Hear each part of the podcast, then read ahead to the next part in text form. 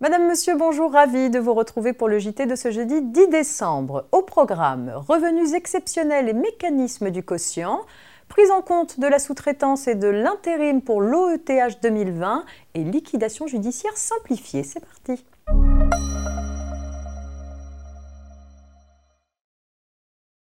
En cas de perception de revenus exceptionnels, le mécanisme du quotient permet d'atténuer la progressivité de l'impôt. Il s'applique aux revenus qui ne sont pas susceptibles d'être recueillis annuellement, comme par exemple en cas de cession importante de valeurs mobilières. L'affaire suivante nous fournit une illustration de ce cas de figure. Un contribuable ayant bénéficié de la part de son père d'une donation de titre d'une SAS en a revendu une partie à cette société à deux années d'intervalle. L'administration lui refuse l'application du mécanisme du quotient au titre de la plus-value réalisée. Elle prétend qu'une nouvelle opération de rachat d'actions étant amenée à se reproduire pour les titres restants, la plus-value dégagée à cette occasion devait être considérée comme un revenu susceptible d'être recueilli annuellement. Le Conseil d'État a finalement donné gain de cause aux contribuables. La plus-value en litige constitue bien un revenu qui, par nature, n'est pas susceptible de se reproduire annuellement. En effet, rien n'indique dans le dossier que l'opération de rachat des titres par la SAS avait vocation à se reproduire régulièrement les années suivantes, même si le contribuable restait détenteur d'une partie de ses actions après la cession visée.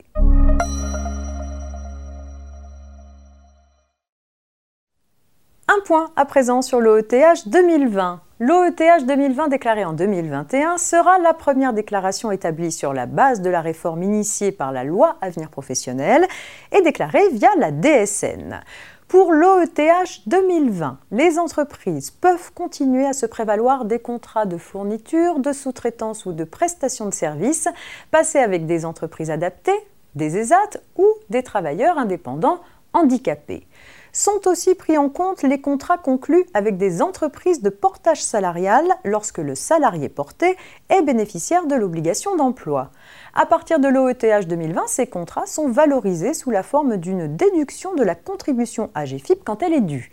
Un arrêté a fixé les modèles d'attestation que doivent fournir les entreprises adaptées, les ESAT, les travailleurs indépendants handicapés et les entreprises de portage salarial à leurs clients avant le 31 janvier de l'année suivant celle de l'OETH pour que ceux-ci puissent connaître le montant à déduire de leur contribution à GFIP. Un arrêté a aussi déterminé le modèle d'attestation annuelle portant sur le nombre de bénéficiaires de l'obligation d'emploi que les entreprises de travail temporaire et les groupements d'employeurs transmettent aux entreprises utilisatrices au plus tard le 31 janvier de l'année suivant celle au titre de laquelle la déclaration est effectuée.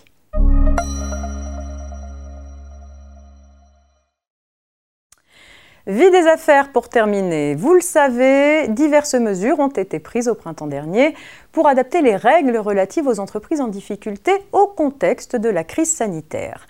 Une ordonnance du 20 mai 2020 prévoyait notamment un recours beaucoup plus fréquent à la procédure de liquidation judiciaire simplifiée.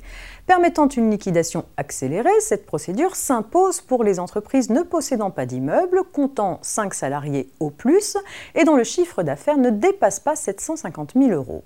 L'ordonnance écartait ces conditions de seuil pour les personnes physiques tout en laissant au tribunal la possibilité de ne pas appliquer les dérogations prévues en cas de liquidation simplifiée lorsque le nombre de salariés du débiteur est supérieur à 5 au cours des 6 mois précédant l'ouverture de la procédure.